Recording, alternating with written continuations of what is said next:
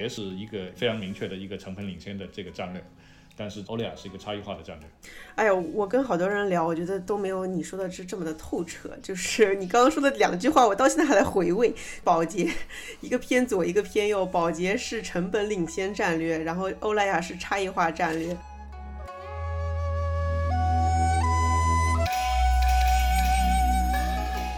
美宝莲的使命并不是要获得一个领导的市场份额，就早就是领导的市场份额。美宝莲的使命是要创造这个市场，所以当时我们的这个 mission 是什么？是 put the lipstick in the hand of every Chinese woman，就让每一个中国女性都拥有一支唇膏，这个是我们当年的这个呃使命。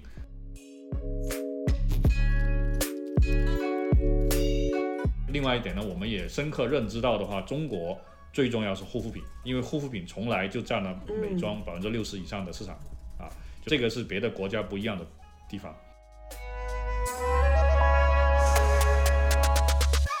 创新方面来讲呢，就是我们副总裁总喜欢讲的，叫 new, better, different，就是中文来讲就是更新、更好、更不同。就是要不你是新的，要不你要比别人做的更好，要不的话，如果你也也不行的话，至少要跟长别人长得不一样。就是其实就是差异化。所以为什么我我说这个欧莱雅的核心的这个战略是一个差异化战略？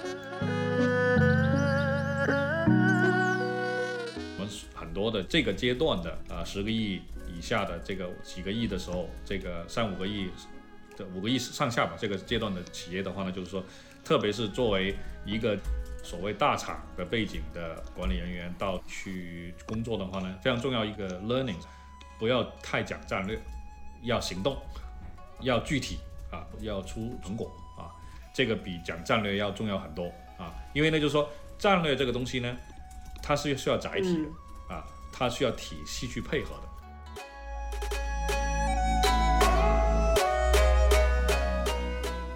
很喜欢有一个比喻啊，就是什么？就是说关于这个竞争这个东西，啊，一种竞争呢是拳击，一种竞争呢是踢足球。拳击呢是要把对方打倒，足球呢是要我要进球。所以的话呢，当你把你的初心保持在进球这个事情上的时候呢，那你可能会在自己的行为上来讲呢，会有更多的选择性。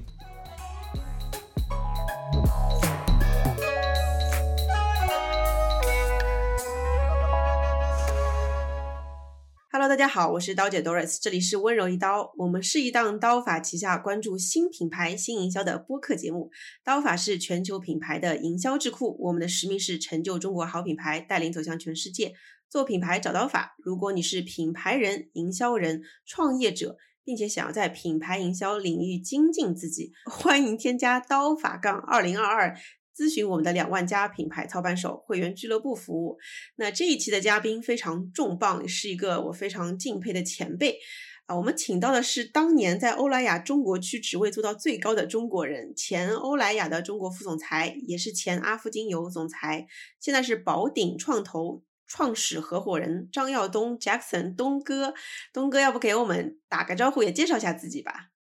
嗨，大家好，刀姐你好，啊，温柔一刀的各位粉丝们你好，就非常高兴有这个机会能够被邀请参加这个呃我人生第一次的播客的这个节目啊，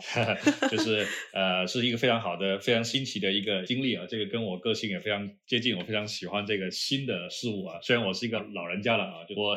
就像刚才刀姐介绍的话，呃，我之前的话曾经在欧莱雅任职比较长的时间，然后也在阿福精油干过一段时间，那么。近期的话呢，我的角色呢主要有两个，一个呢是我跟几位跟我同龄的几位老干部呢组织了一个基金，叫宝鼎创投啊，专注一些比较早期的项目啊，包括消费品啊，包括科技类、互联网啊等等。那我另外一个角色呢，就是一个独立的呃行业顾问啊，或者说管理顾问吧，呃，有服务一些资本啊，还有这个一些品牌，就把我的一些呃经验啊，还有知识啊，去帮助中早期的这个品牌。嗯，对。除此以外呢，东哥 其实也是一个美食家，给我推荐了很多很好吃的餐厅，所以他是一个非常有趣的前辈。那我今天就是想分成几趴来聊吧。就第一趴，其实就是也聊一聊你个人的很多的经历，因为之前你也在我们峰会上其实有分享过啊，你对组织结构啊，包括从外企到中国民企创业公司，呃，你对这个。营销或者品牌消费企业的架构，你有很多的思考和个人的体验。那第二方面呢，也是因为你看了很多的中国的新的品牌，也自己操盘过许多，也想在品牌这方面，就是你能不能分享一些你自己的一些洞察和见解？那我们要不先从第一趴开始吧，就是因为我知道你是从宝洁先开始的，其实之前是玉兰油 Olay 的这个全球销售负责人，好像是你很早的时候了，然后后来又加入了欧莱雅。那你能不能跟我们分享一下？就比如说从宝洁到欧莱雅，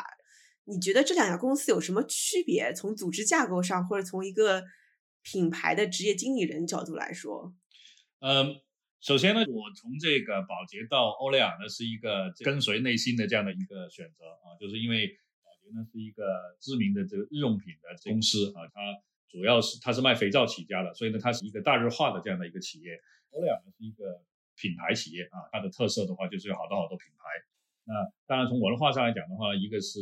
呃典型的英语民族的管理文化，往大里讲呢就是这个新教传统下面的管理文化啊。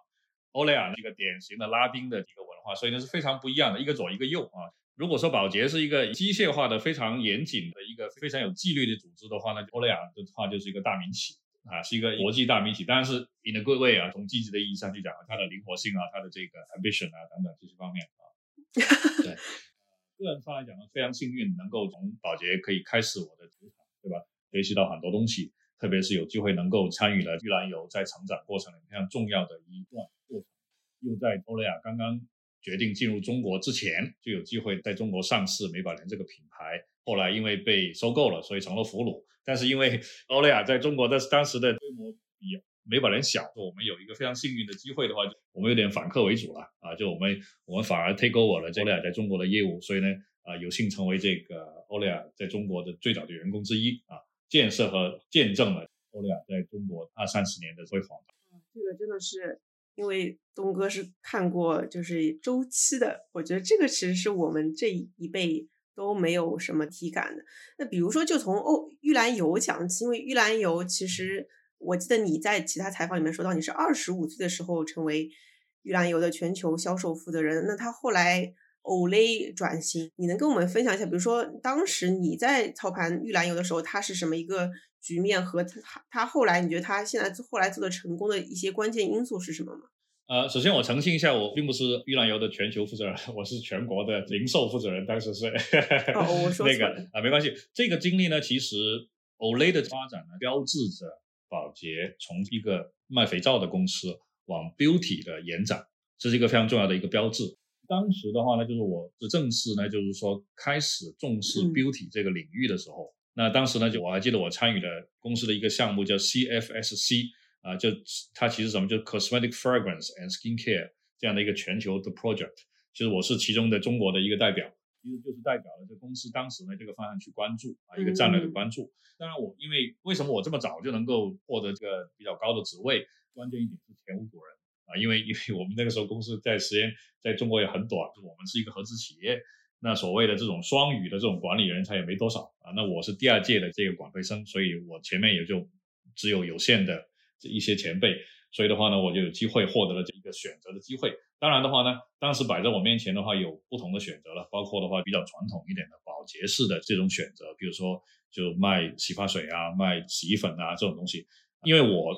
一开始其实我的兴趣就是在更 sexy 一点的东西，包括我当时有机会去加入这个 CFCC 这个项目组一样，其实已经是我的内心已经是往那个方向走了。那当时的话呢，当有这样一个选择的时候，虽然是做专柜啊，就是做专柜，听起来好像非常的不 FMCG 啊。但是的话呢，它是一个往 beauty 的第一步，所以呢，我毫不犹豫就举手就争取到了机会。而且更重要一点的话是什么？因为这给我一个机会呢，去从零开始去设计和建设这样的一个组织。这是一个在保洁这种类型公司来讲几乎很难有的这个经历啊。保洁的一个非常重要，我举个例子，在广告塔这个领域里面，一个非常重要的原则叫 search and reapply，他们非常注重复制。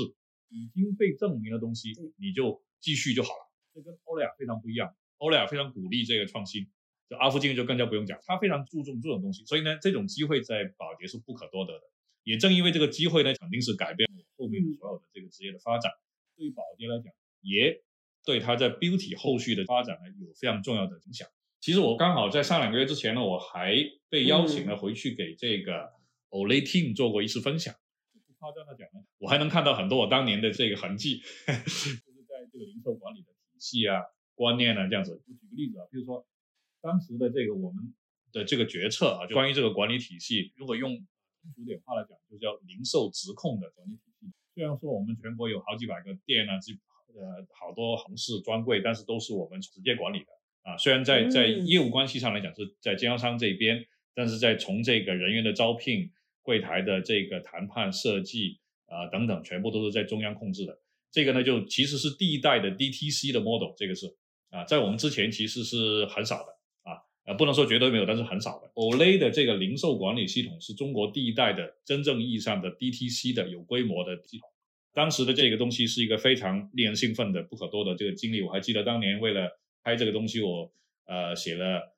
十几二十页的一一套 menu，就是为了 business plan，就是这一个 business plan 就像好像一个创业项目一样，从头到尾，从这个品牌的定位开始梳理，一直到美容顾问的工资怎么发啊，都有详细的这个内容。这个就是一个创业项目，所以是非常非常幸运的一个经历，非常不可多得。嗯，明白。那你怎么看待他后来转型 Olay 的这整个品牌升级的过程呢？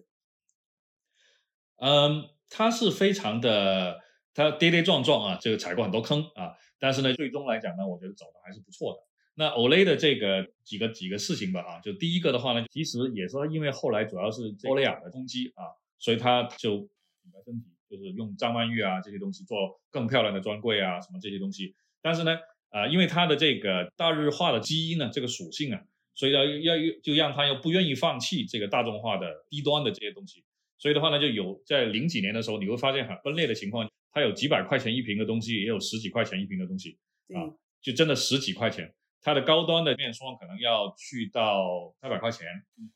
它的最便宜的洁面只有十几块钱，所以是非常分裂的。然后呢，他们内部的称呼就是 Olay One、Olay Two、Olay Three，那事实上证明来讲呢，其实就是两头不到岸，高级呢又不是很高级，然后呢就是大众也不够，看起来很奇怪。这所以到最后来讲呢，他们的选择还是往高里走，大众高端这样的一个定位，其实作为比较主要的一个取向，其实跟巴黎欧莱雅是对齐的啊。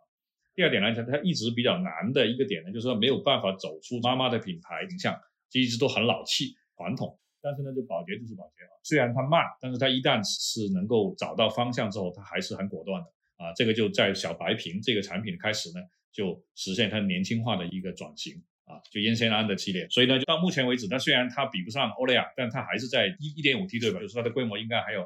巴黎欧莱雅的百分之六十到七十这样的规模在 skin care 啊，所以来讲还是不错的。而且呢，欧莱它就像宝洁的欧珀洛的做事情的特点，它在这么多年的经历里面产生了一些长红的单品，一些超级的单品啊，比如说呃我在那会儿的，不过我走完之后我刚走啊，这叫润白霜，这个卖的非常好。接着是一个 Total Effect，叫多效修护。那个是一年有呃几千万的，然后后来就是个 Regenerist 大红瓶，到最近的小白瓶，像每个阶段呢，它呃五六年、十年啊，最多十年，它总能出一些大单品啊。那大单品呢，其实非常重要，因为这个的话呢，个呢能够强化这个品牌的形象啊，因为品牌形象其实靠产品来带的嘛啊。然后还有的话，当有规模的时候呢，它就能实现波特的所谓的整个领先的这个优势，它能获得很好的利润啊。所以保洁的东西呢就这样，只要它能做起来，它的利润都是非常非常好的。当然，巴黎欧莱雅是非常盈利的啊。这个话要说回来啊，就是这个是一个战略选择的问题，因为保洁是一个非常明确的一个成本领先的这个战略，但是欧莱雅是一个差异化的战略。哎呀，我跟好多人聊，我觉得都没有你说的是这么的透彻。就是你刚刚说的两句话，我到现在还在回味。保洁一个偏左，一个偏右。保洁是成本领先战略，然后欧莱雅是差异化战略。那我这边就顺便引到下一个问题，就是基于欧莱雅，因为我也会发现欧莱雅出来的跟宝洁出来的其实是不太一样的，各有各的好。那欧莱雅其实你刚刚说到它是 农民与诗人嘛，而且它是更加基于美的 beauty 的和。这个差异化的那当时，因为你也是从欧莱雅里面最早的中国的里面的几个人之一，我们看到说你当时是把巴黎欧莱雅和美宝莲分别拿下了中国市场护肤第一品牌和中国市场彩妆第一品牌。那么你当时这个市场环境，你觉得拿下这第一品牌的核心关键因素是什么？首先呢，这个是一个过程啊，它并不是第一天就就实现的，也走了很多年。那如果先说结论的话，我觉得有有那么几个方面是比较重要的。一个呢是赛道的选择，嗯啊，第二个是创新啊，第三是组合团队的组合啊，这三个方面是比较重要的。呃，我就先讲美宝莲嘛。美宝莲其实我们没过多久就已经是第一了，因为当时这个市场就比较小嘛，它只是护肤市场的五分之一还是六分之一。刚刚开始的时候，我们前面只有一个品牌叫雅芳，嗯啊，所以当时其实我们做第一是不难的，只是呢它增长很慢。所以为什么其实美宝莲的使命并不是要获得一个领导的市场份额，就早就是领导的市场份额。美宝莲的使命是要创造这个市场。所以当时我们的这个 mission 是什么？是 put the lipstick in the hand of every Chinese woman，就让每一个中国女性都拥有一支唇膏。嗯这个是我们当年的这个个使命，就是要创造这个市场。因为我们发现的话呢，这个市场的问题是什么？就是中国的女性她都呃没有这个 desire，没有这个想法，像要去化妆，就觉得化妆是不重要的。所以呢，就是我们经常被诟病的问题，就是说当时总部对我们的诟病是什么？中国的化妆品这彩妆市场没有成长，是因为你们工作没有做好啊。这当时我们被批评是这个。所以我们经历了很多年，就是一个缓慢的增长，每年都是个位数，或者虽然我们品牌有个的个位数到十到这样的左右的百分之十左右吧，这个增长很多年。呃，这市场呢也是个位数的增长，对。直到的话呢，二零一零年的话呢，就产生了一个根本的转折。那这个转折呢，就是以这个 BB 霜的上市作为代表的。那这里面呢，这 BB 霜的突破在哪里呢？就是说，第一，在赛道上，中国女生不喜欢化妆，其实一方面来讲呢，是觉得呢天生丽质最重要啊，所以护肤最重要。但是另外一方面来讲呢，其实也是呢，他有一点点不太知道怎么画，不是很知道这个技巧啊这种这种方面啊。然后呢，多多少少也有一点点呢，就担心说化妆品会不会对皮肤不好啊这样子。因为我们的传统文化上来讲，非常重视这个天生丽质嘛。对吧？那如果说彩妆又含这个又含那个，那跟这跟我们的这个观念和习惯是冲突的啊。那这个时候呢，我们选择了 BB 霜。那 BB 霜是什么东西呢？因为 BB 霜呢被认为是最早在韩国出来的时候呢，它被认为是术后修复的时候用的东西啊，所以它被认为是一个护肤品，或者说是带颜色的护，或者至少它是一个护肤和彩妆之间的东西，所以它没有被认为是一个彩妆，你知道吧？所以呢，这个就给了女性消费者一个很很好的理由，就是这个东西我并没有化妆，我用的是 BB 霜，知道吧？所以这个呢就跟自己和解了，这个啊，嗯这个是一点。所以呢，他不会觉得他在跟 against 他自己的这个 nature 啊、他的天然的的个性个选择，你知道吧？然后第二点呢比如说呢有个巨大的优势是什么？就不需要技巧，因为它只有两个颜色，或者很多时候只有一个颜色，所以你只要涂上涂上去就是叫 one tone up。你的这个肤色就会亮一度，就是很简单，知道吧？它就突然间呢就冲破了从心理到技巧的很多障碍这件事情，所以一下子呢，这个就成了我们彩妆的一个起飞的点啊。其实顺着这个 BB 霜的这个逻辑的话呢，我们接着就推那个眼线笔，眼线笔也是一个天然的好东西，是为什么呢？就是因为呢，我们中国人都是蒙古人嘛，就大部分啊蒙古人种，所以我们的眼睛都是都是肿的。都是不凹的，知道吗？但是呢，用睫毛膏呢又太需要技巧啊，从画到卸妆都很麻烦。眼线笔就不一样，就一笔就搞定，就很很容易用。你说 very easy，你要就说一下子这两个产品一一搞，我们那年就我都忘了多少增长，反正二三十吧，至少是啊。所以这个是一个非常重要的点。那你看这里面呢，就体现了我刚才讲的一个赛道的选择啊，一个就是说产品和营销的这个创新，但后面也也有营销的故事了。这我就可能不不详细讲了，但是我们记得对 BB 霜的一个总结啊，就是什么？就这个产品呢是叫 Pretty Easy Healthy，或者是 Easy Pretty Healthy，就是它是一个让你很好看的，但是又很容易用的，但是又是一个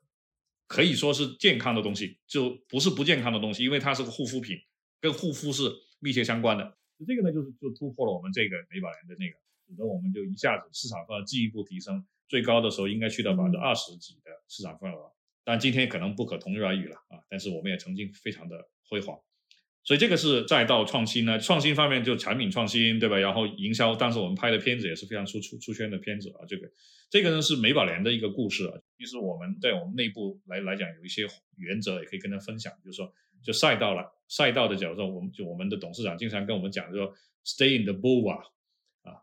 ，boulevard 就是那个大道，对吧就主干道。巴黎的那个街道上就是什么 boulevard of 什么的什么什么什么那个 boulevard 啊啊，stay in the boulevard 就是这个，所以这个是很重要的。其实我们自己也有很多教训，比如说我们做染发就一直都做不好，就是因为这个不是个 boulevard。虽然说我们在全世界染发做的很厉害，但是其实在中国来讲，它不是一个主干道，所以我们是一厢情愿，花了很多钱、很多精力，其实做不好。那第二个的话呢，创新方面来讲呢，就是我们副总裁总喜欢讲的，叫 new, better, different。就是中文来讲，就是更新、更好、更不同。就是要不你是新的，要不你要比别人做的更好，要不的话，如果你也也不行的话，至少要跟长别人长得不一样。就是其实就是差异化。所以为什么我我说这个欧莱雅的核心的这个战略是一个差异化战略？因为 new、better、different 都是讲的是差异化。那么其实还有一个非常重要一点呢，我想讲的就是组合，就团队的组合。你知道，就所有的商业的成功，它都是一个。个从业务到资源的几个方面的匹配，才能够做成一件事情。那当时我们的一个跟其他公司，比如说宝洁、联合利华这种显著的这个竞争对手，一个最大的不一样是什么？就呃，我们有一个非常稳定的匹配的团队组合。就我们这个团队组合，就是呃，比如说那个老板的角度啊，就是盖保罗是从这个我们被美宝莲被收购。我在广州东站接他过来啊，就他一个人过来，我接他。在到二零一三年他去世啊，就我们整整合作了十六年，就是在中间这这段时间都没有变过。这个其他公司都是不可想象的，因为所有的国际公司都是三年一换嘛，制造一堆麻烦，然后后面的人再来擦屁股，这样每年都是这样。公司我就不讲了，但是就很多公司都是这样的。为什么很多公司比我们大但做的没我们好呢？这个其中是一个重要的原因。这个，然后我的团队呢，其实也都是。都是一直在的，比如说那个 Belinda 啊，你也应该认识，他是我在 Olay 的时候就合作，就是所以我跟他是二十多年的战友，就是后来他是呃我们巴黎欧莱雅的总经理嘛，对吧？先是这个先是大区经理，后来是销售总监，然后是品牌总经理，他做过呃不是美宝莲的总经理，也做过欧莱雅的总经理这样子。后来是集团的副总裁，就这只是几个人了，这还有好多个人，就是我们的核心团队其实是都有十年以上的这个组合不变的走动经历。当然，这个里面也是经过不断的这呃磨合出来的一个一个团队。那么这个呢，就使得就是说我们有一个非常呃一个 winning 的 team，不能说我们每个个体都是五星级的这个这个个体，但是这个绝对是一个五星级的组合。我觉得其他的东西的话呢，我觉得都可以通过智商来解决。这种这个团队的组合呢，就是它真的是一个 oddity，叫有英文有个字叫 oddity 啊，就是一个多得的偶然的事件，这是一个啊，就是说啊，其实这个呢，我如果个人要排序的话呢，可能是成就这两个品牌做出这个成绩的一个一个最重要的因素啊，是高过在所所谓的赛道的选择呀、创新能力啊这些方面的这个方面，当然这个都是密不可分的啊，就是啊，哎。这个就是因为呢，比如说我其实呢不是一个典型的做做老板的这样的一个类型，做高管的一个性格类型。就是我在两千年在中欧培训的时候，呃，接触到一个叫贝尔宾的团队决策理论，然后呢做测试的时候呢，我发现我个人是呃是叫 plant，就是翻译成中文呢叫智多星啊，是一个创意创意型的人。其实当时我是有点失落的啊，就说哎，这个不是应该是一个更更厉害一点的角色，什么缺门啊，什么这种，对吧？就是我这个，对吧？呃，但其实不是啊，其实不是。那其实也是证明了一些东西啊，因为其实我是一个相对比较 soft 的人。其实呢，那当去面临这个大的团队啊、大的组织的时候呢，其实呢这方面是有缺陷的啊。那这个东西就需要团队组合去解决。那所幸的话呢，就是我了解了这个我个人的这个特征之后的话呢，我就有有意识的去找说。能够在执行力上能够帮助我的人，所以我周围的这个核心团队里面很多鞭策者，就是对，就是就特鞭策者的特性比较强的，都是很厉害的，就是要不是鞭策者，要不就批评者。所以的话就是说，就是我负责在天上飞，然后呢，就他们可以负责去把事情给 deliver。那这个呢，其实就是真的是非常感谢这个贝尔宾的这个团队决策理论了。这个是我认为我我所有的学过的东西里面对我这个。贡献最大的，而且呢，就是欧莱雅的后来的这十几年的这个成功，跟这个理论的指导有非常重要的这个相关性的作用啊。因为自从那次以后呢，我都用这个这个理论来指导啊后面的组织建设。就是就非常注重团队组合。所以你会发现的话，就我们团队里面可能不见得有有一些像马云啊这样的人啊，就是说很很牛逼、很厉害的人，但是你会发现这个组合出来的结果还是不错的啊。这个就是要感谢这个理论的指导。明白，我你上次跟我说完以后，我也 有了更深的理解。我跟你是一种人，我也是天上飞的，所以我后来有意识的找了很多我们团队的 编策者，要要管理我的人，我觉得这个非常非常好用。那后来呢？就是加入阿芙精油，因为阿芙其实跟前面说的两个体系就是完全不一样了。我我因为我自己也从外企到创业公司过，我中间那那几年转型的那那几年，其实是我有很多 culture shock 的时候。那你加入阿芙精油后，你觉得之前的宝洁和欧莱雅哪些呃经验或者其实是底层的一些能力能够？打法上更好的复制到新锐品牌，哪些是不行的呢？嗯，我觉得阿福对于我来讲更多是一个学习的过程，就是我觉得就当然也也有复制，但是就是我觉得是一个非常重要的一个学习的呃提升的这样的一个过程啊。我先说什么东西不能复制过去吧，啊，可能这样会更更 sharp 一点。就是我觉得在民营企业啊，不只是阿福，还有就是我们很多的这个阶段的啊十个亿以下的这个几个亿的时候，这个三五个亿。这五个亿上下吧，这个阶段的企业的话呢，就是说，特别是作为一个所谓大厂的背景的管理人员到去工作的话呢，非常重要一个 learning，不要太讲战略，要行动，要具体啊，要出成果啊，这个比讲战略要重要很多啊，因为呢，就是说战略这个东西呢，它是需要载体的啊，它需要体系去配合的。战略可以讲，但是呢，留在核心人就好了。特别是可能是留在自己身上就好了啊，自己想清楚很重要。但是呢，呢不要强迫强求的话，就这个组织去好像想得很通，贯彻很到底，这个其实没必要啊。重点是我们要打赢每一场小的战斗，这个是最重要的。我这里先打断你问一下啊，就是你能举个例子吗？就比如说，举个例子，我觉得你就感觉是一个很痛的感受。这个就是我刚到阿夫的时候，我就像所有的这种通常人会做的，因为你要你知道还有有一本书叫《First Ninety Days》，嗯，你这你也记得这本书，我肯定就第一个九十天嘛，就是所有新官上任的话，你第一个九十天要干什么？那么其中一个的话呢，你要搞清楚你的战略是什么，然后贯彻下去，要要跟大家讲清楚你想怎你想怎么做嘛，对吧？这个是，那我更短了，我不到一个月我就我就已经搞清楚该怎么做了，我想清楚了已经啊，就是两三个礼拜就想清楚了。当然就会去把它写出来，然后呢，召集这个管理团队，啊，先 brief brief 完了之后，再找中层以上的这个团队去 brief 这样子啊。那我觉得这是一个非常好的一个非常有成就感的，也非常那个恨不得那天 brief 之前，我这恨不整个晚上都都都睡不着，就兴奋的要命，知道就是。但是结果呢，就是当我问说，哎，大家有什么问题的时候呢？啊，是一个一个很尴尬的，大家都没有什么问题，也提不出什么问题，不想提什么问题，或者是讲，就反正就很尴尬。这个 我今天还在经历这些，对，我瞬间就明白了。接着我我们做什么就 OK，好，那这个痛定思痛，就后来那我们团队在讨论那些东西是 OK。那年好像是九九吧，OK，九九就是啊不，no no，九幺幺是我们的店庆啊，就是我们的周年庆，就哎，那我们周年庆这个促销怎么搞啊？嗯，就这样。就我们把关注点放在这个，就是一个月以后的这个促销怎么搞，就这件事情上去了，啊，就哎这个呢就哎大家就摸到一些结实的东西了，啊，就知道有什么东西可以做了啊，那时候我们就会去去想说，OK，那我们的 KV 应该怎么设计，我们应该怎么怎么尝试在线上线下能够统一一些活动的呃套组，我们做一什么套组，做礼盒啊，然后怎么样，就这些东西就很具体的，就是我们大公司里面所谓 trade marketing 干的事情。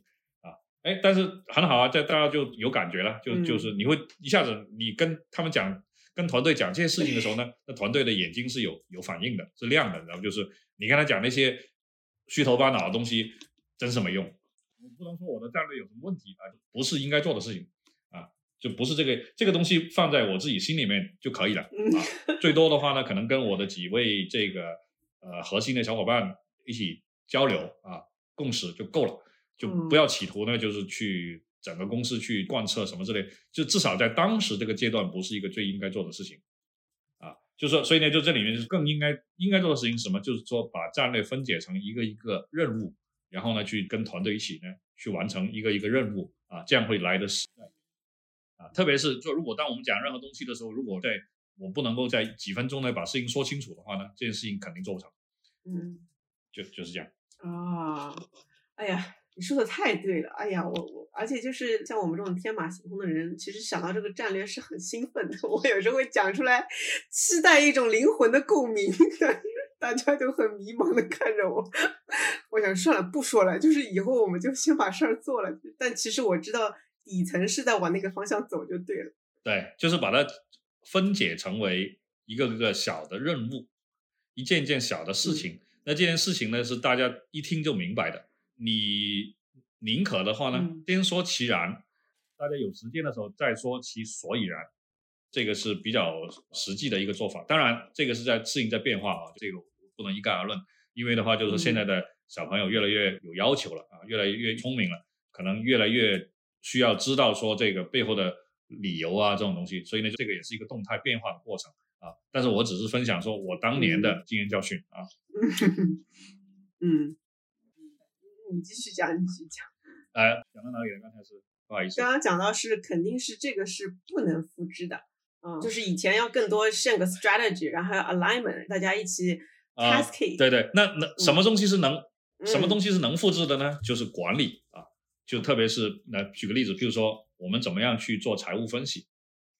啊。就是我们怎么样去看到我们的呃产品的这个 P&L，怎么去看看到这个渠道的 P&L，也怎么样去看到这个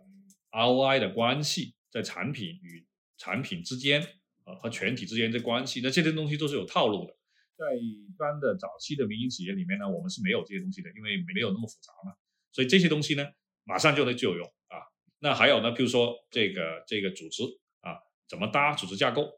啊，就这种东西，大公司的人最在行了，因为人多嘛，对吧？呃，而且踩的踩的坑也足够多啊。像这种执行是马上可以复制的，里面的原理、应用这东西都是马上就就能用得上的。其实的话呢，像以我为代表的这种大厂人的话呢，当我们走向啊小型的企业的时候呢，我们最大的价值是在管理，或者说在管理体系，甚至上不是管理动作，是管理体系。我们以为我们做品牌很厉害，但其实不见得。做产品很厉害，其实也不见得。其实我们确定性的是有这个有最有价值的，就是见过猪跑。第二个当年的话，就是说见过猪跑，这个是像我们这种人最有价值的地方。就知道的话呢，就接下来这个公司或现在以及接下来这个企业，它的管理体系它可以是什么样子啊？组织架构包括流程。包括这些制度，什么是可有那个边界是什么？有什么选择啊？那这些呢是大厂背景的人对于发展早中早期的企业相对更有价值的方面。嗯，那阿夫因为是个淘品牌开始的，经由起家到现在，其实也在一些探索的过程中吧。那你能不能也跟我们分享分享，就是你当时进阿夫是一个什么样的？背景，然后生意的情况，你有经历一些什么样的一些挑战和做了一些什么样的事儿吗？就我加入阿夫，首先是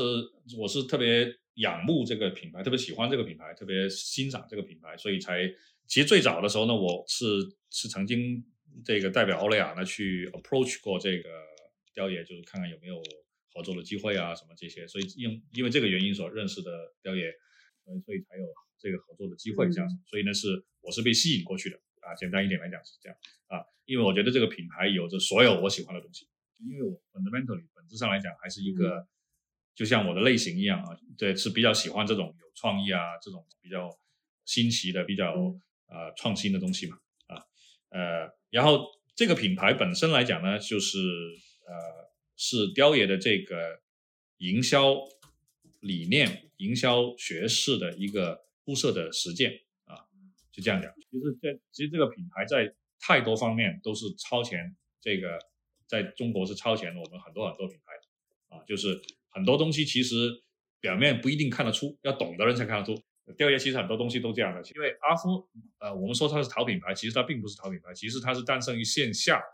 呃，发展于线上的品牌，但它的这个 tipping point 是它的起盘的点呢，就是在于它。在零八零九年的时候呢，就是发现了这个淘宝的机会，啊，所以就利用好了这一波这个流量，啊，就正如我们后来二零一九年利用好了这个抖音的流量一样，借这个势把这个品牌给一下子做起来了，啊，它是对的流量的敏感，还有一点呢，在营销这个方面呢，有太多这种啊领先的这个案例啊，就是这做法，就简单一点来讲呢，就是用雕爷的原话来讲，就叫超出期待，就是很多东西来讲呢，都这个超出顾客的期待去啊去管理这个东西。比如说，他是在淘宝上第一个发明了给顾客写封信啊，赠品给的很大方啊，就买一个送七个啊、八个啊什么这种东西，就搞一些 coser 去送货啊什么这种。就让尖叫的东西，然后又而且当时因为这些东西的时候呢，这因为当时没人干这种事情，所以他一旦干这种事情的时候呢，在微博啊什么环境里面呢，就他那个 virus 就病毒式的这种传播啊，所以对对品牌的这个跟顾客的这种亲密度啊，是一个非常超前、非常杰出的这样的一个实现。嗯，呃，可以说，因为有个理论叫叫把市场领导者的修炼嘛，就有一本书。啊，他说企业从三个维度，一个是产品领先，一个叫什么运营卓越，一个是顾客亲密度啊。那这个阿夫是绝对是在顾客亲密度这这个领域呢是走得非常前面的，就是远远超出其他竞争对手。所以为什么说很多粉丝啊，就这个品牌很多粉丝，就是这个原因。所以有有的时候我都我都甚至觉得说，这个我们的消费者到底是因为精油买的阿夫，还是因为阿夫买的精油？嗯啊，我觉得更多是后者啊，是因为阿夫买的精油。就是因为这个品牌是如此的好玩，所以的话，不管他卖什么我都买，是是这种感觉。对，所以这个是这个阿夫的一些回忆起来的一些故事吧，对吧？呃，就是我觉得这个是一个非常肤色的一个营销的实践。嗯，但是因为阿夫他后来其实因为我看也一直在，因为跟阿夫有同学一直在聊嘛，就是他现在也要延展到。护肤这个这个相关的一些领域上，那你对他后来就是他的延展和探索，你你怎么看呢？你觉得他应该保持在精油这个领域里面，还是保持开始做品类延展，延到护肤这个更大的赛道里面去？这个品类延展一定是对的，就是其实我们很早的时候，护肤品就已经占的比例就越来越高了。啊，就是当然，我们在二零一九年的时候有一个反复啊，就是精油一下子又起来了，是但是其实只是因为两个单品啊，一个这个叫马迷醇露啊，月销五十万啊，还有一个叫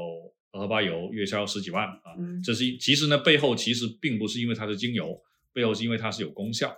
是一个去闭口，一个是去黑头这样子。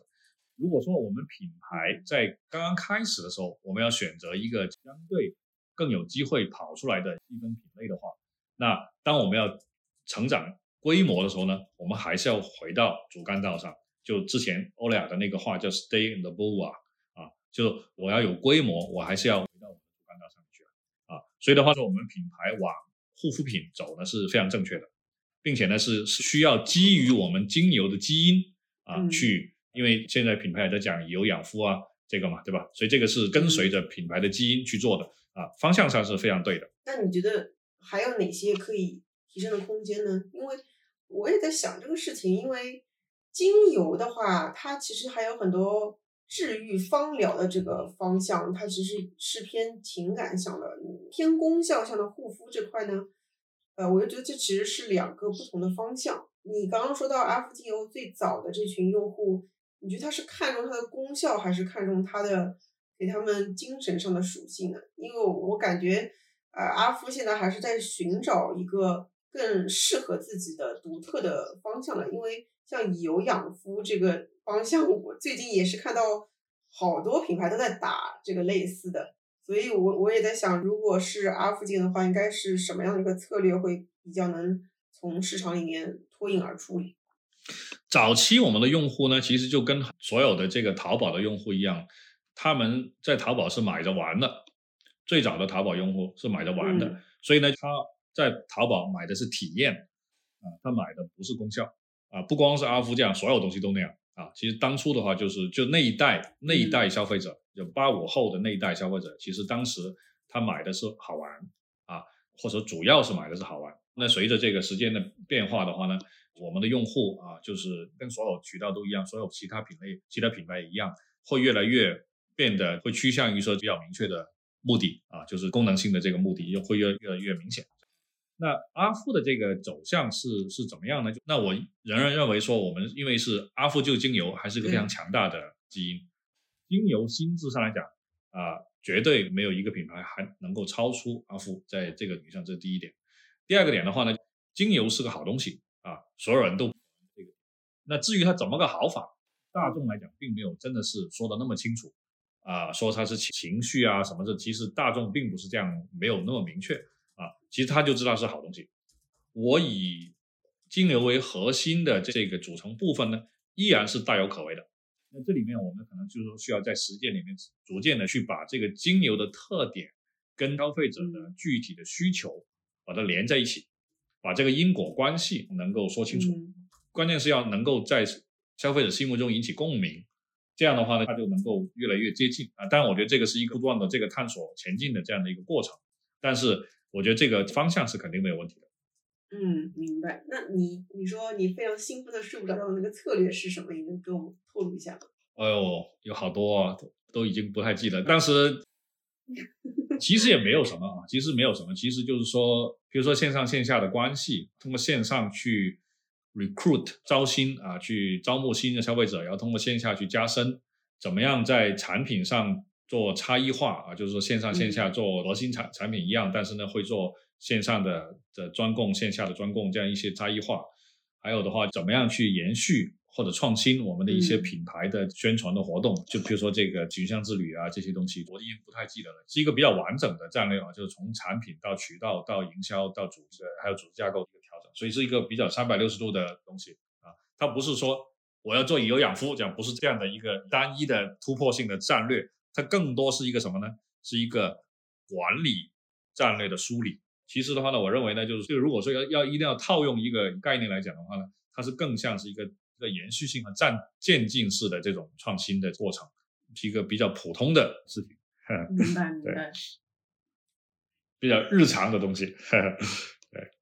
嗯，明白你的意思。再问一下，就是对于精油，到底消费者今年中国是消费者是怎么看它的？然后和你刚刚说的那些因果关系和消费者心中引起共鸣。就是在阿福这段时间有做过这方面的调研和这个品牌资产怎么延伸的一些想法吗？嗯，有啊，我们有做过调研，就是百分之八十的以上的用户消费者都觉得精油是好东西，但百分之八十以上的消费者都不知道精油该怎么用，就这样的一个 paradox，一个矛盾的地方啊，就是这个啊，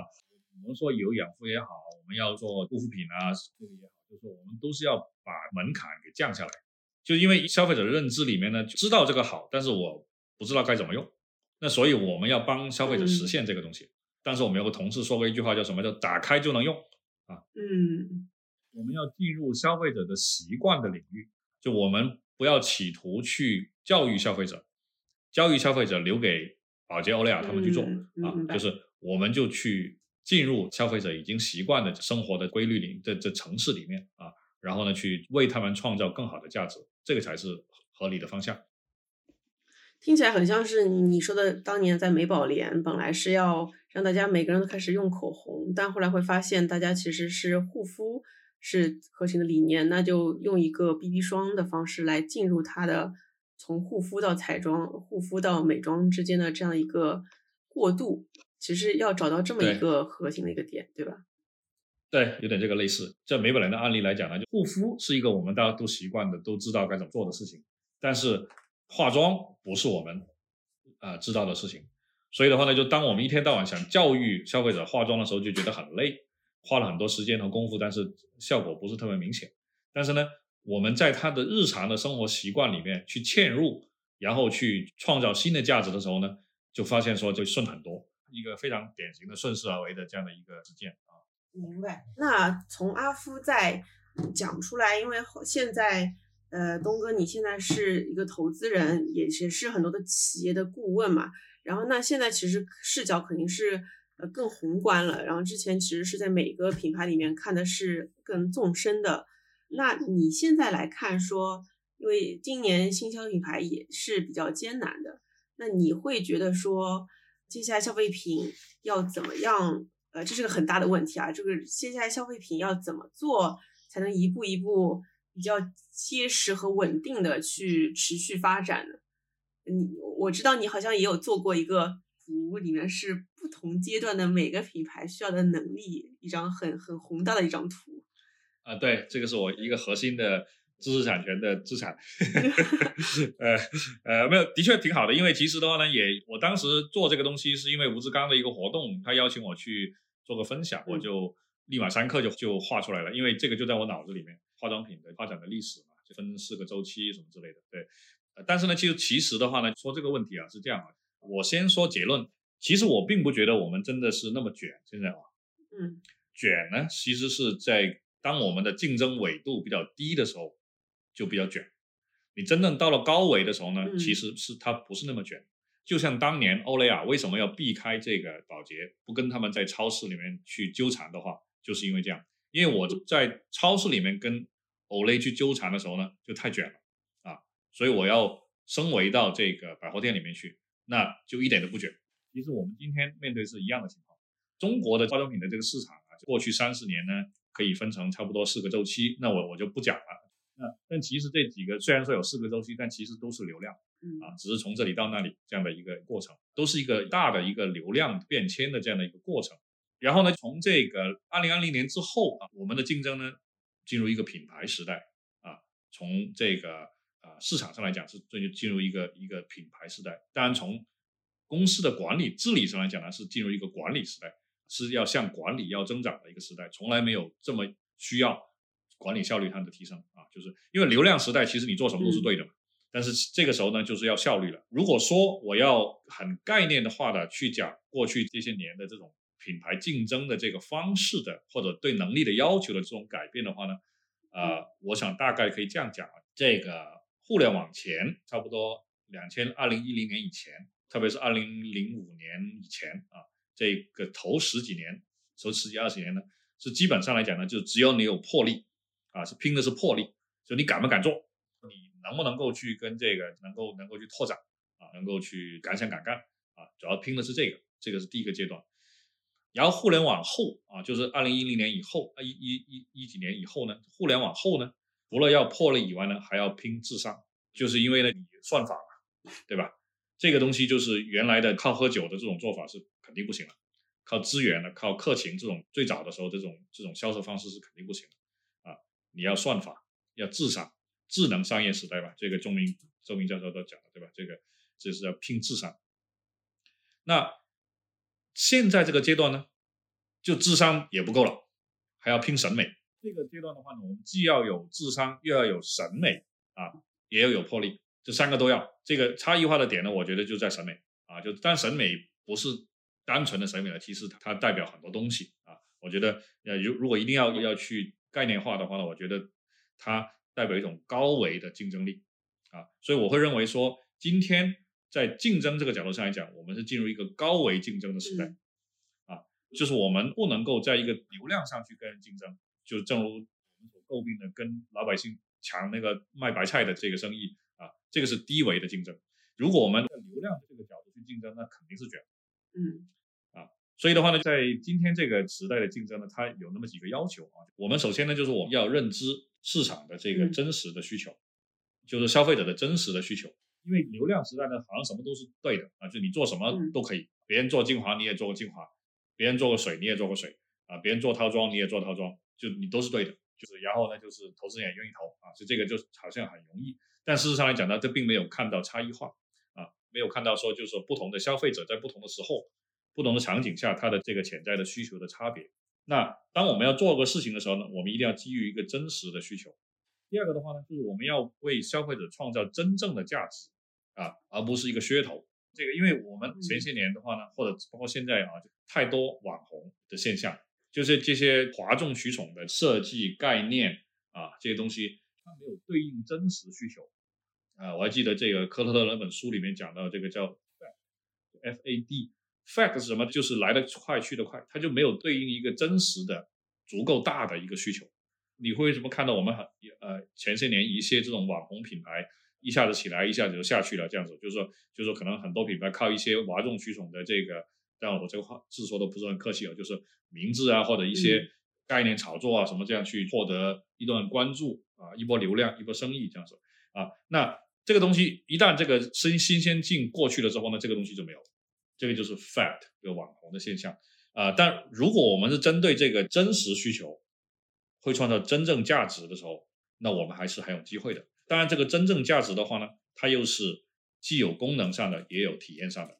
它是一个多维的一个功能体验或者象征意义上的这个。如果学术一点就是有呃这三个维度的这个价值的这个体现，就是既好用，能够为我带来这个真正的改变，它又感觉特别好啊，就是摸起来舒服，看起来舒服啊，这个闻起来舒服，听起来舒服，这样消费的过程也很赏心悦目，这种体验啊，这种。那这样的话才会能够真正为消费者带来价值。我简简单举几个例子啊，比如说 Baby Care，最近你大家都知道很火，对不对？那这个它从这个抱枕切入，对吧？完了之后呢，就是做棉柔巾，然后做纸尿片这样子。我就举棉棉柔巾这个案例嘛，棉柔巾其实是非常消耗品的一个品类，对不对？但是的话呢，它首先它的品质肯定是好的，但是呢，当然这个东西呢，你做得好，别人也可以做得好。但它你会发现的话呢，它的那个包装，它是一个北极熊，一个撅着屁股的北极熊，就是这个的话，你在你是人见人爱的，基本上来讲，你就很容易就能够获得别人的这个关注，就是一个简单的一个案例。当然，它还有很多它其他，譬如说它的一个什么，记得有个朋友跟我讲的是他的那个宝宝用的一个可以两层的可以保温的一个饭碗，里面加点热水就可以保温。这种心思就是是正像他创始人所说的，用爱来设计啊。这种呢，你会发现的话，就是说，他面对是真实的需求，他为消费者带来了从功能到体验上的真正的价值。这种品牌在这种市面上是没有对手的。嗯，啊，就是光靠魄力和智商是打不赢这个东西的，还必须有审美力，所以要有这种能力才才能够打得赢这种，对吧？啊，再举个案例，比如说像这个农夫山泉啊，农夫山泉的这个这产品，这它就是一瓶水。通常的一瓶水能怎么样，对不对？但是的话呢，它这里面抽离出来的概念，优质的水源孕育这个蓬勃的生命。就是说它的那个高端水，三块钱一瓶的那个，这个品牌的这个 concept 以及它的那个设计，我让你仔细看一下它，它那个瓶子是我见过的最漂亮的水的瓶子的设计。它就是表面和里面这样子，里面是一幅画，表面呢是一这个镂空的动物的形象，什么之类的，就是非常漂亮，就是一个三块钱的水。那这种是什么功能到体验的一个真正的价值？这种案例不胜枚举啊，不胜枚举。就空客意面，比如说啊，空客意面你肯定也知道，对吧？意面加了点调料，但是的话呢，你看它深刻的洞察到一个点，是我们中国消费者的话呢，家里是没有西餐的调料的。呃，反正我个人是有过经历，我不知道你有没有这个经历，就是比如说你买了点意面，为了吃那一顿意面，用完之后那几个汤就长毛了，因为你用不完嘛。就是这样，这个是很简单的痛点，就是你跟能不能看到这个，你能不能看到这个东西，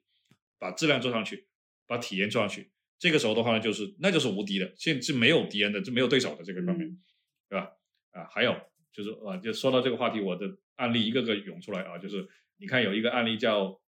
有个剃须刀叫有色，我说你看过没有？那个就是一个特别简单的东西，就是一个一个剃须刀。而且是一个那么卷的、那么红海的一个飞利浦，那么做的那么好的一一个飞科，什么做的那么好的，它就是搞了个金属的壳，就这样子，然后把它做的小一点，当然就就卖好好几个亿，对吧？就这个，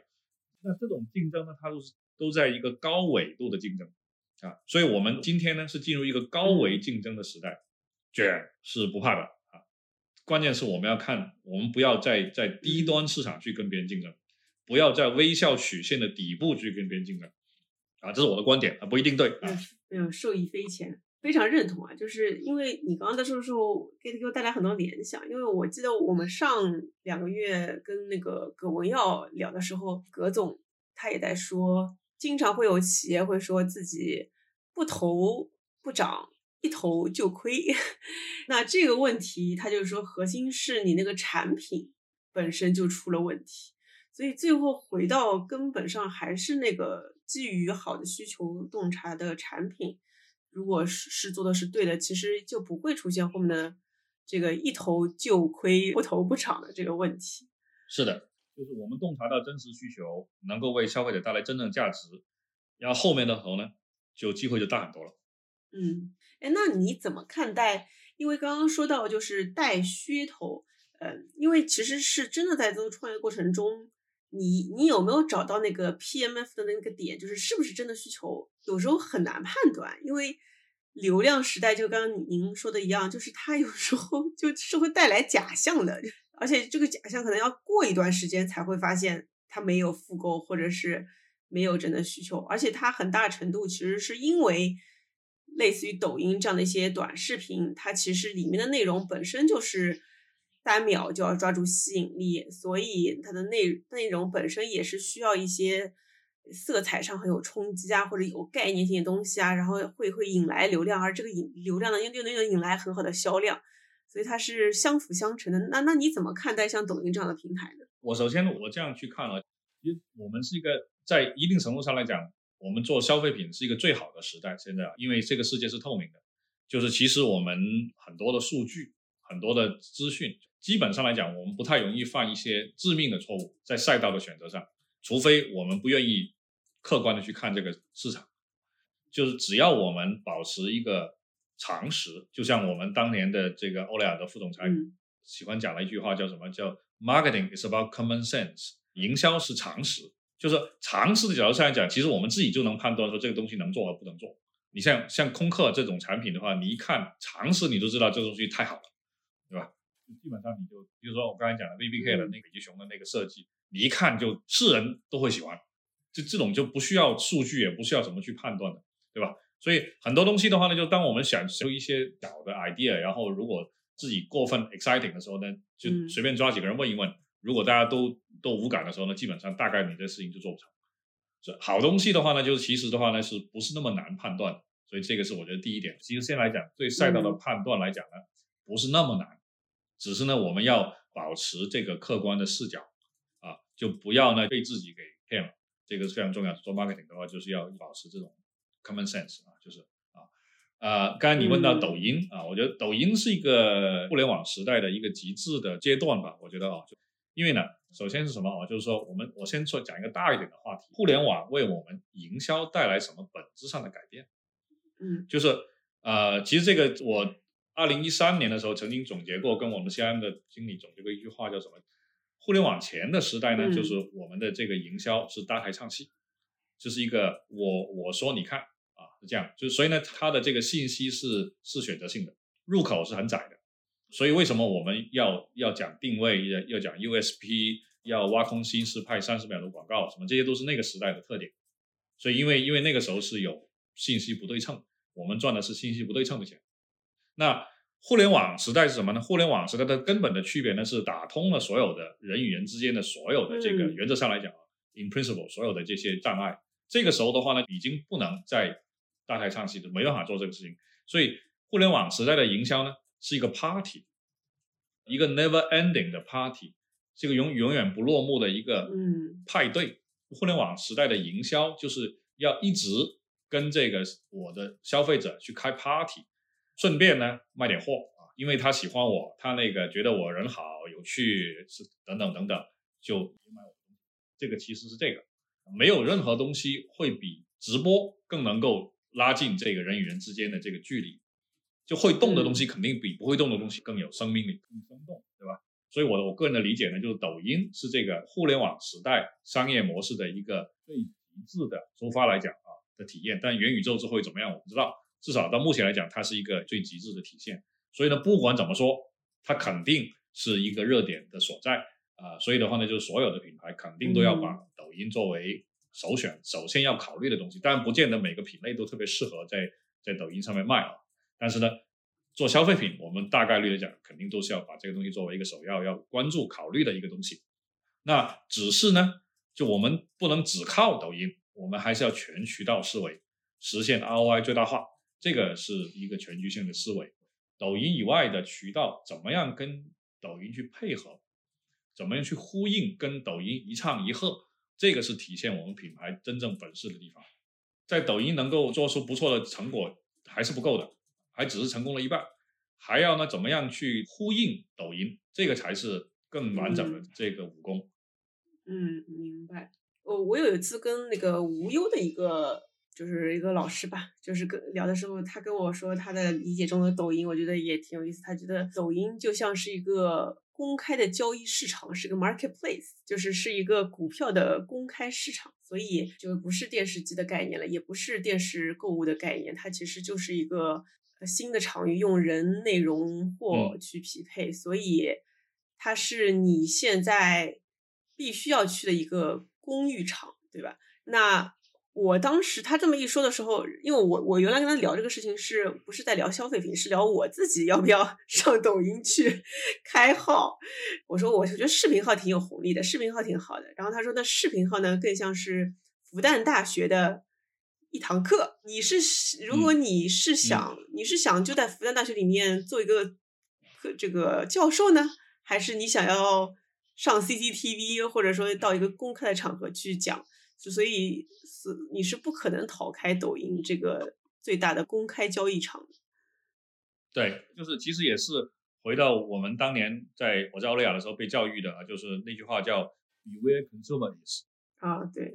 你消费者在哪里，我就要在哪里。其实这个也是 common sense，这也是一个常识。那现在的话呢，因为抖音的话呢，虽然它的人数没有微信那么高，但它的时长可能是微信的好几倍。嗯。所以这个时长乘以人数的时候呢？它这个份额啊，这个时间关注力、注意力份额，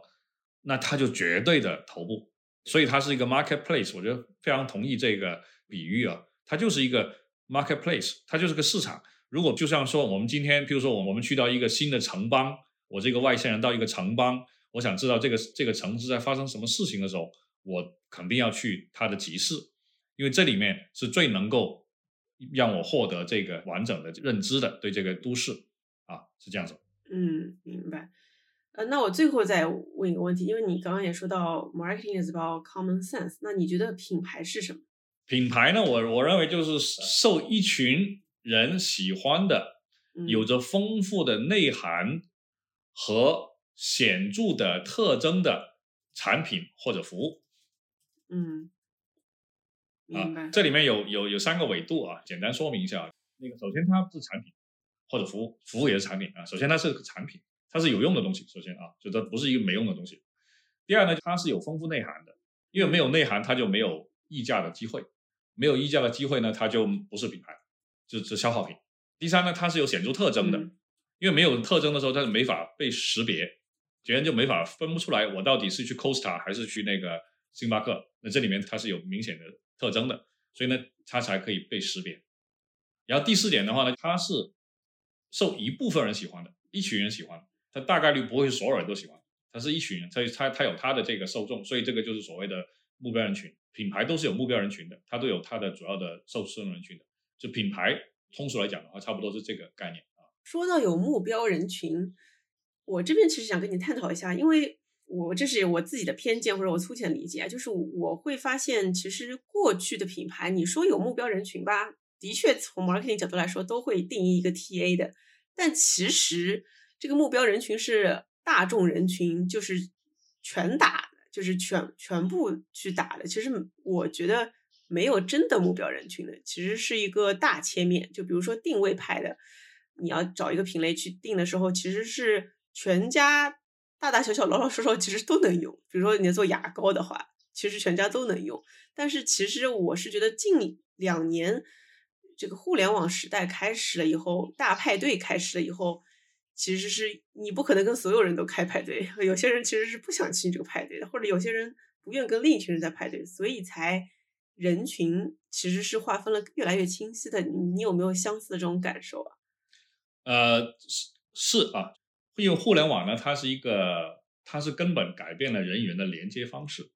互联网前呢，嗯，人与人的连接，它是要通过中心点去连接的。比如说，我们要通过中央电视台，嗯，啊，比如说我们要通过家乐福，比如说我们要通过地铁中转站，就我们需要通过一些中央的点去进行连接。因为呢，中央的点的存在的时候呢，就像我之前讲的，所以呢，它就会有极强的过滤性。那你看，你能够进家乐福的条码是有限的，你能够被央视选中标王的就那么一一个品牌，嗯，那所以的话呢，就是会导致它的选择性非常强。那互联网时代呢，就打破了这个管理，就是人与人的连接变成了人跟人直接发生这个连接，这个的结果呢，就形成了很多小宇宙，人与人之间呢，你完全可以是平行线，知道吗？我举一个案例给你啊，就是我当时在阿夫的时候，有一年好像一七年什么，就是我们这个准备说做个活动，他们跟我说就是要送什么阴阳师的卡，我说是阴阳师是什么？嗯那你看，我就跟我们公司的小伙伴，这这小伙子们，呃，就是变成了一个平行宇宙了。嗯因为我是不打游戏的，我不玩不玩游戏的，那我比他们大都差不多二十岁，所以的话就是这两个完全不同的这个宇宙空间的人，们不能用同样一套方法。嗯也因此的话呢，会产生一些这个 这个细分人群的品牌的可能性。但是呢，话又说回来，就是我们的理想呢，还是不能够约束在这个地方。我们还是希望能够打这个泛人群，嗯我们还希望能够尽可能扩大我们的这个人群。你看，譬如说像这个空客一面，空客一面可能只是对单身的人群是最，它是它的核心人群，对吧？嗯但是其实你看，我们家就常年都囤着很多，因为它不光是方便，它关键它好吃啊。所以呢，这里面呢，就是这里面要引出另外一个概念，关于说目标人群和消费者影像，或者说是核心消费群之间的这个嗯差别。我比如说我我拿可乐作为一个案例，就可乐，可乐的目标人群呢，可能从十八岁到五十八岁都是他的，那不管男和女，因为它是个 everybody drink 啊，是每个人都喝的东西。但是它的消费者的画像或者说它的镜像核心消费群呢，可能是年轻人，比如十八岁到二十五岁，let's say，这个嗯充满活力、青春活力，然后等等等等，这个就是可乐的广告所体现出的那种感觉。所以这里面是有差别的，目标人群是一回事，代表性的目标人群，或者说消费者的典型消费者的画像，或者说消费者觉得他应该是什么样子的，这种呢，它是这个所谓的画像，这个镜像跟这个目标人群它是有区别的。所以呢，我们做品牌是这样，我们可能做广告的时候，比如说我们做可乐广告，我们主要是这个年轻人活蹦乱跳这个为主，但是其实的话呢，我们我是男女老少都喝的，只是呢，比如说可能我是一个大叔，但是我在炎炎夏日打开一瓶冰镇的可乐的时候，我内心就是一个少年，那可能可能是这个样子的，对吧？它是这样的一个一个东西，就是我所以说我说今天虽然是互联网啊、小宇宙什么东西这种东西，但是我觉得只要有机会，我觉得我们还是可以去这个去拓展我们的人群。当然的话呢，这个在我们这个这个营销组合里面呢，就要去选择看看怎么去拓圈。嗯，明白。